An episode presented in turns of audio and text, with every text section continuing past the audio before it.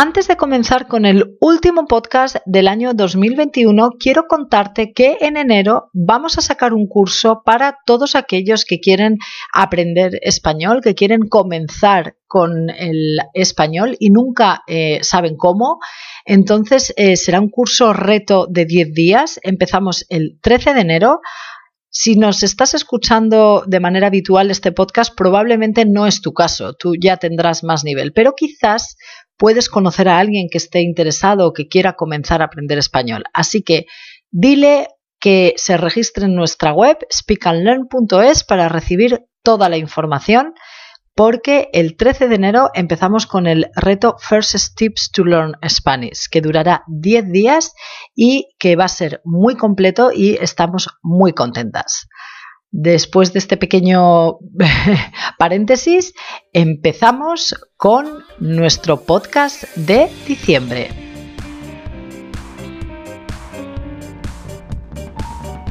Bienvenido, bienvenida a un nuevo podcast de Speak Mi nombre es Clara Arnuncio y a través de este podcast voy a ayudarte a mejorar tu español de manera natural y divertida.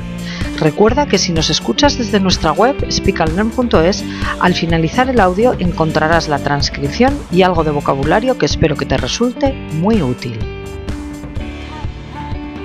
Y ahora sí, empezamos con el último podcast del año 2021, la importancia de la celebración. Tiene gracia que sea yo la que haga un podcast eh, hablando de la celebración, de las celebraciones, porque Creo que a lo largo de mi vida adulta habré celebrado mi cumpleaños, por ejemplo, dos veces.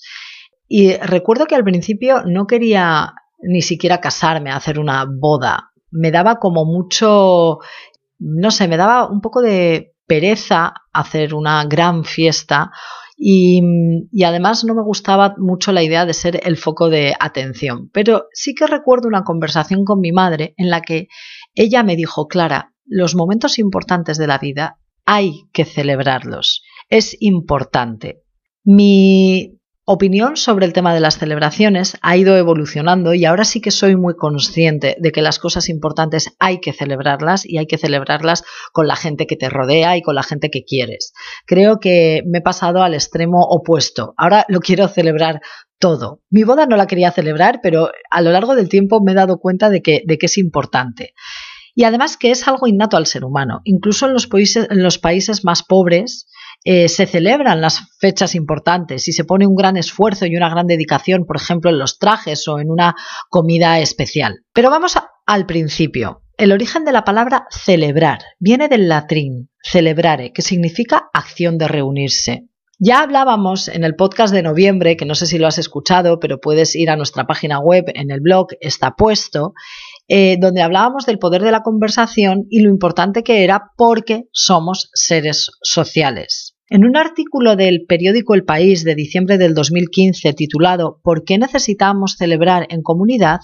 Destaca, se destaca un estudio de John Cacioppo de la Universidad de Chicago, donde afirma que hay investigaciones que afirman, perdón por repetirme, que las personas aisladas y desconectadas de otros individuos tienen un factor de morbilidad y mortalidad mayor que la obesidad o el alcoholismo, para que nos hagamos una idea de hasta qué punto somos seres sociales. Mayola Ceroli Miglianese, que es una neuropsiquiatra infantil y psicoterapeuta, afirma en su libro La familia imperfecta que saber celebrar las fiestas juntos hace más fuertes las relaciones. Dice que es muy importante llegar a ser capaz de resaltar lo que es especial, porque así ponemos de manifiesto su valor.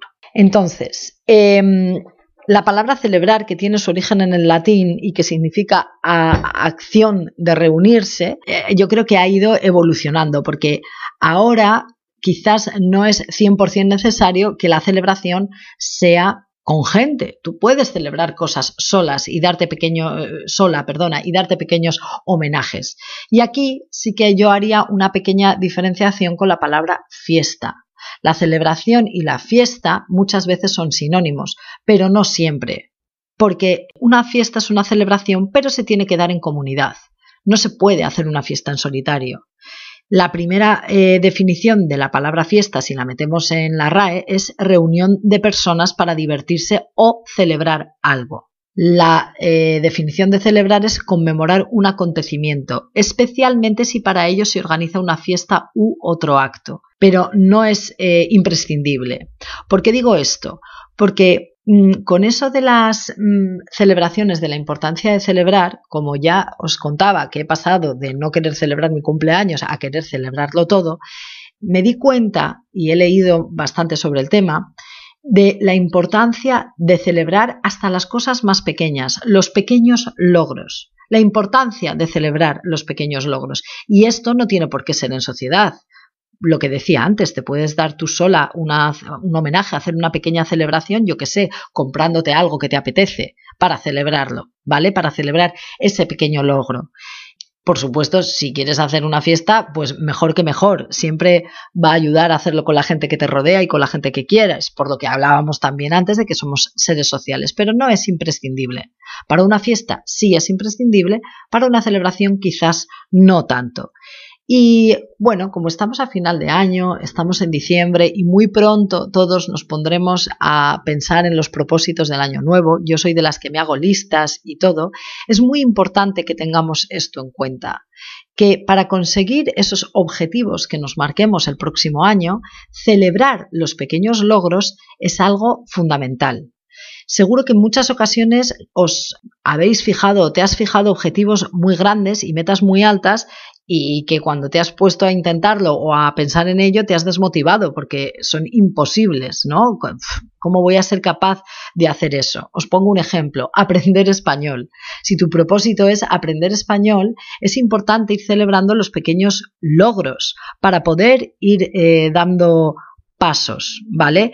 Celebrar esos pequeños logros implica un refuerzo positivo mental y te impulsa a seguir eh, adelante, ¿vale? Con lo del español que os decía, no es un objetivo fácil, pero podemos celebrar, pues yo que sé, que he conseguido durante tres meses seguidos ver un capítulo en español de la serie que me gusta o una película en español y quitar de los subtítulos, ¿no?